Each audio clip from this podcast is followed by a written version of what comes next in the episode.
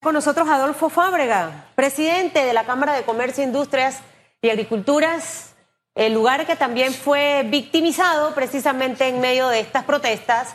Y escuchaba en el día de ayer, eh, quiero decirle, señor presidente, que, que me gustaron mucho sus palabras.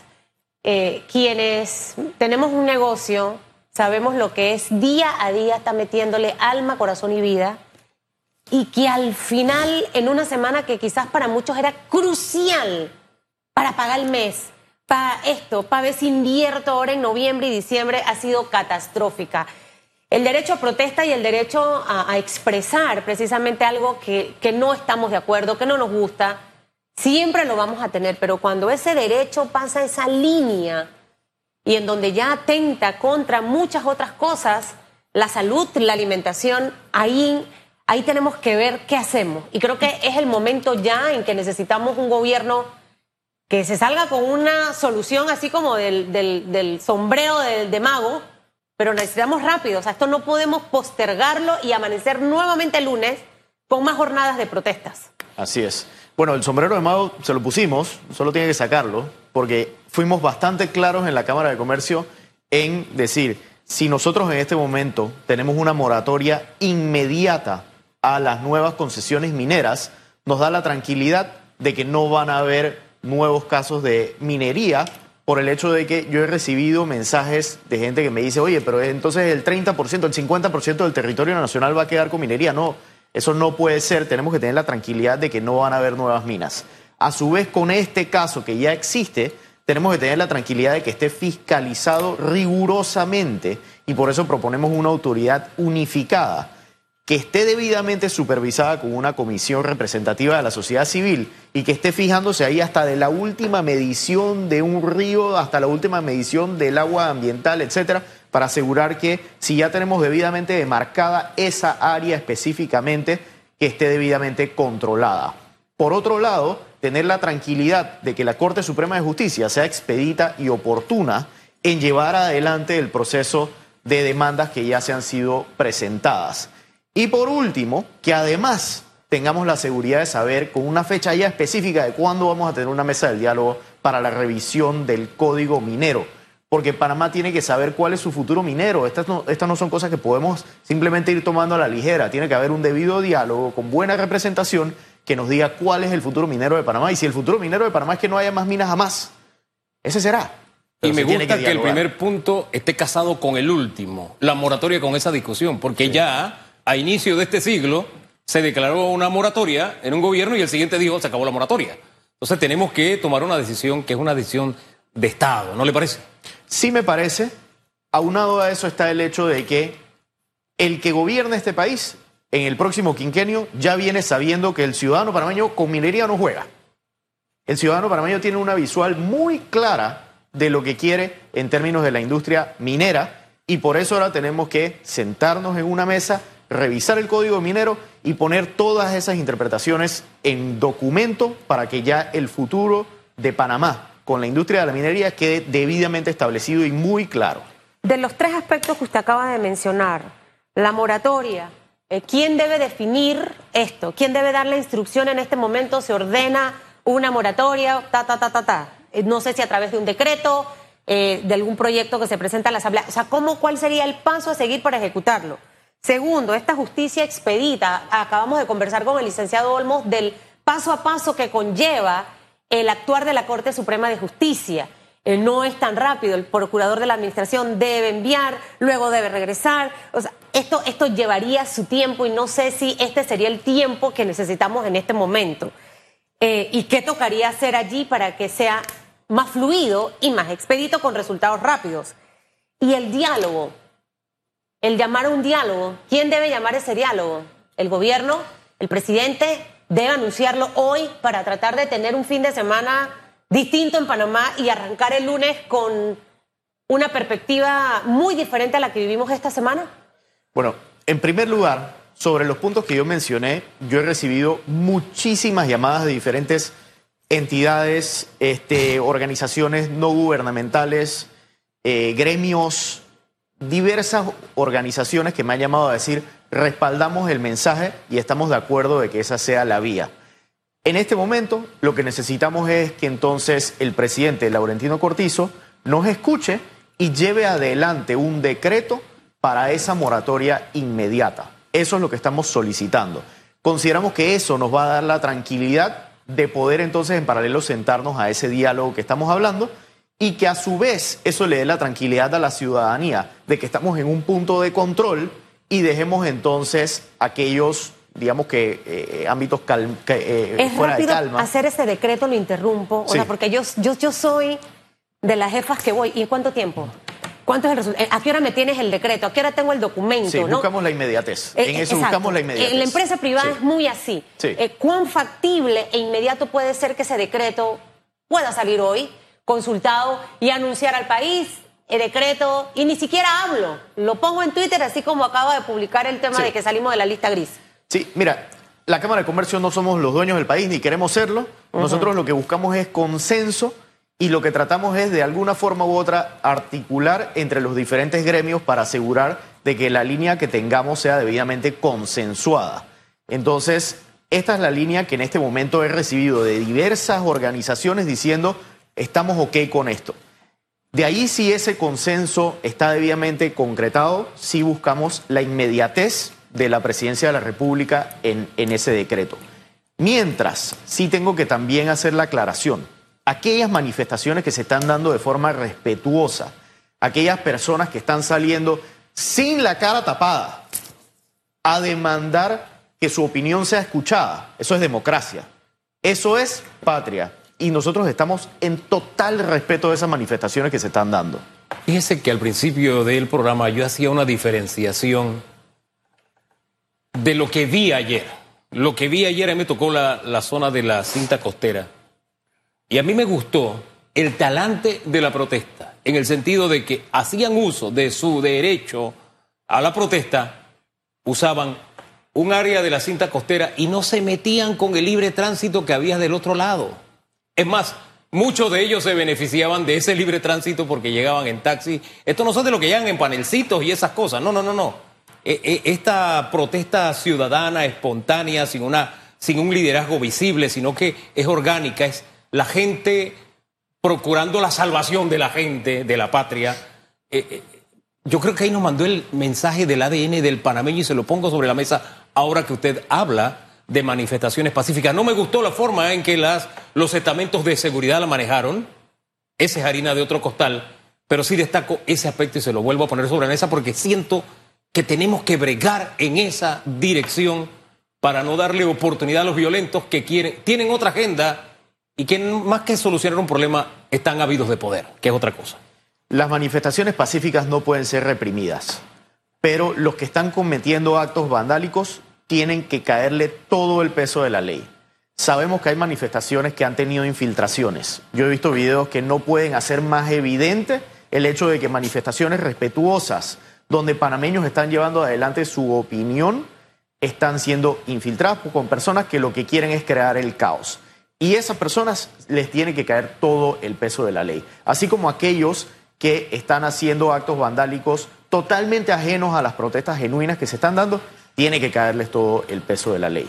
Entonces, a la ciudadanía que está genuinamente preocupada con la afectación de la industria minera o la potencial afectación, ahí es donde tenemos los cuatro puntos que consideramos es lo más prudente y por ende estamos en este momento tratando de crear articulación para ese consenso que nos permita decirle al presidente de la República, por favor, lleve adelante los puntos de la moratoria, los puntos de la autoridad, que sea un debido fiscalizador, auditor, vigilante, sancione cada caso donde una eh, empresa minera falte alguno de los protocolos ambientales y de cuido, porque ya esa mina está operando, está existente, entonces tiene que ser fiscalizada debidamente. Y a su vez, si es que esto, este contrato tiene que ser tratado en este momento, el que tiene esa responsabilidad es el órgano judicial. Entonces, ¿qué solicitamos?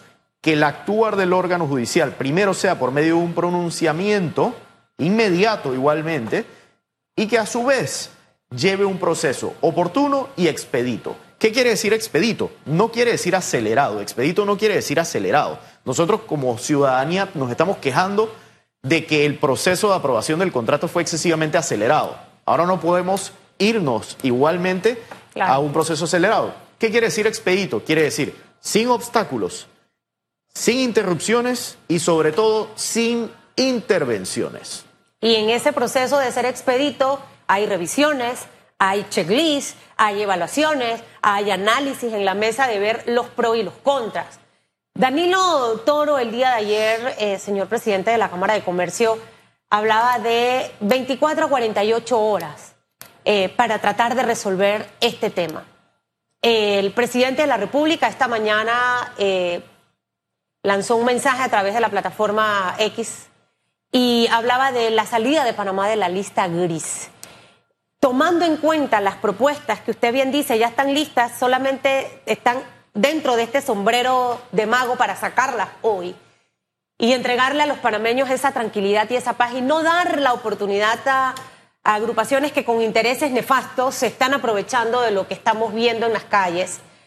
Em, debe hoy ser el día, es viernes, es 27 de octubre, la próxima semana vienen las fiestas patrias, muchos panameños, muchos padres de familia hicieron inversiones por el tema de los desfiles.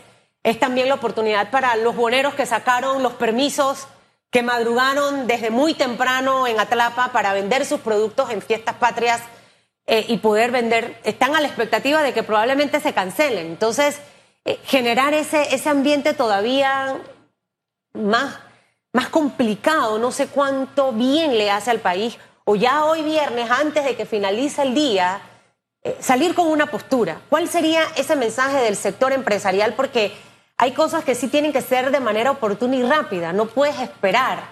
Y esta es una de esas que consulto con mis asesores quizás, digo, mira, lo que plantea la Cámara de Comercio no importa, que no vino de mi equipo, que vino de otro sector, pero vamos a hacerlo porque me importa Panamá. Sí, sí, yo tendría, digamos, la expectativa de inmediatez y por ende, si el día de hoy incluso podemos recibir ese tipo de, decretos, eh, la verdad es que por el lado nuestro nos daría muchísima tranquilidad. Y tengo la esperanza de que esa tranquilidad igualmente la sienta la ciudadanía que en este momento está manifestando. Sabemos que hay grupos que están solicitando el cierre inmediato de la mina. Sin embargo, hay que ser realista y hay que ser delicado. Esto es un, tema bastante delicado, hay que ser práctico con hacia dónde vamos. Sabemos que estamos en un momento muy frágil como economía y como país. Y por eso es que nosotros, después de muchísimo análisis como Cámara de Comercio, lo que recomendamos es no más minas nuevas, autoridad fiscalizadora, revisión del código minero y que la justicia lleve su curso. Eso nos parece la mejor vía para dar tranquilidad y controlar toda esta situación con la industria minera? Hombre, es la salida hasta ahora más, me parece, más salomónica y equilibrada, porque lo, fíjense, hace un rato hablábamos con un ex fiscal y le decíamos, ¿cuál es la salida menos riesgosa? No, porque si viene el proyecto de ley puede pasar esto, si la Corte decide puede, puede pasar aquello, si lo envía el Ejecutivo, el escenario es este. O sea, analizar eso, cada uno de los escenarios. Y con la mina nos sucede, no sé, como con un embarazo no planificado. ¿Mm? Oye, no estaba planificado, pero ahí está, es una realidad. Tienes que bregar con ese embarazo y seguir adelante. Y digamos que ese embarazo está allí. Y el que puede decir sobre ese embarazo, si creemos en la democracia, o sea, si creemos en lo que estamos diciendo, es que la Corte se pronuncia. Ahora, creo que ahí viene entonces la aladita de oreja ciudadana, que no solamente ha hecho la Cámara, sino otros sectores. Lo ha hecho el Colegio de Abogados incluso. Le ha dicho al, a la Corte, oiga, que sea con prontitud, porque esto no puede esperar 10 años, como, o 20 años, perdón, como ocurrió con el recurso anterior. ¿No le parece? Sí, yo, yo no soy abogado, yo estoy en la industria de la tecnología, no soy constitucionalista, sin embargo me considero una persona que tiene algo de, de sentido común en estos temas y en ese sentido puedo decir que me preocupa de sobremanera el hecho de que esa mina ya existe y que si no se le da un trato debido en este momento por acelerados a llegar a una decisión inmediata o por algunas razones el impacto ambiental de no controlar esa mina que ya existe puede ser incluso peor que lo que nosotros eh, estamos, estamos visualizando se puede lograr a un plazo mediano. Entonces, esa mina tiene que ser tratada. Adyacente a esa mina, al lado de esa mina, tenemos en este momento otro proyecto de mina que fue fallido y ahí está. Y ahí está abandonado. Si nosotros decimos en este momento, no más con esa mina, ¿qué va a pasar con eso? No podemos permitir. Esta mina tiene que llevar adelante su curso para que pueda ser debidamente cerrada. Hemos dicho en repetidas ocasiones, el plan de cierre de una mina conlleva una inversión importantísima y esa inversión tiene que estar debidamente controlada para asegurar que la mina existente se vaya cerrando en el transcurso de su operación y allí dentro de años lo que quede es un ambiente ecológico respetando lo que fue antes del proyecto minero. Eso es lo que estamos buscando, pero eso lleva una inversión importante. Me han hablado de las fianzas del contrato actual. Miren, esas fianzas no van a ser respetadas si ese contrato se declara inconstitucional y el Estado va a quedar con una mina abandonada. Y con una demanda probablemente. Con una demanda sin duda alguna. Pero sabes que yo voy a ser más práctico. Yo me voy con lo ambiental, que realmente es, lo que más me preocupa en este momento, y es qué va a pasar con eso. Entonces, vayamos a una solución sensata, pensada, dialogada, y a su vez que tengamos la tranquilidad de que la operación está siendo controlada, y que tengamos una revisión inmediata del código minero. Decisiones con mente fría es lo que cabe en este momento, sin ser apasionados y ojalá hemos dado a lo largo de toda esta semana aquí en Radiografía muchísimas opciones, caminos, no somos expertos, eh, con miras a que representantes del gobierno que nos ven y nos escuchan eh, puedan probablemente encontrar esa solución para, para esa paz. Eh, si la estrategia es, se van a cansar y van a quedar odiando a los que están protestando, eso no funciona porque estamos haciéndole daño a Panamá. Así que hoy me quedo con la propuesta de la Cámara de Comercio. Me parece que es lo viable, lo más rápido, mientras avanza en paralelo diálogo y demás. Gracias, señor presidente de la Cámara, Adolfo Fábrica.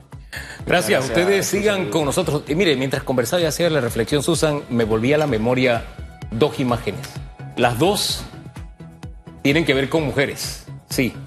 Mujeres que se arrodillaban. Una ante la policía diciéndole no más, no más. Y otra ante los infiltrados que trataban de, de vandalizar un local que al final lo vandalizaron a propósito. Que le decía, por favor, no lo hagas. De rodillas se lo pedían. Ahí está el Panamá Pacífico, el Panamá que busca una solución, el Panamá que quiere seguir adelante. Y allá del otro lado está, tristemente, el otro Panamá que gracias a Dios no es la mayoría.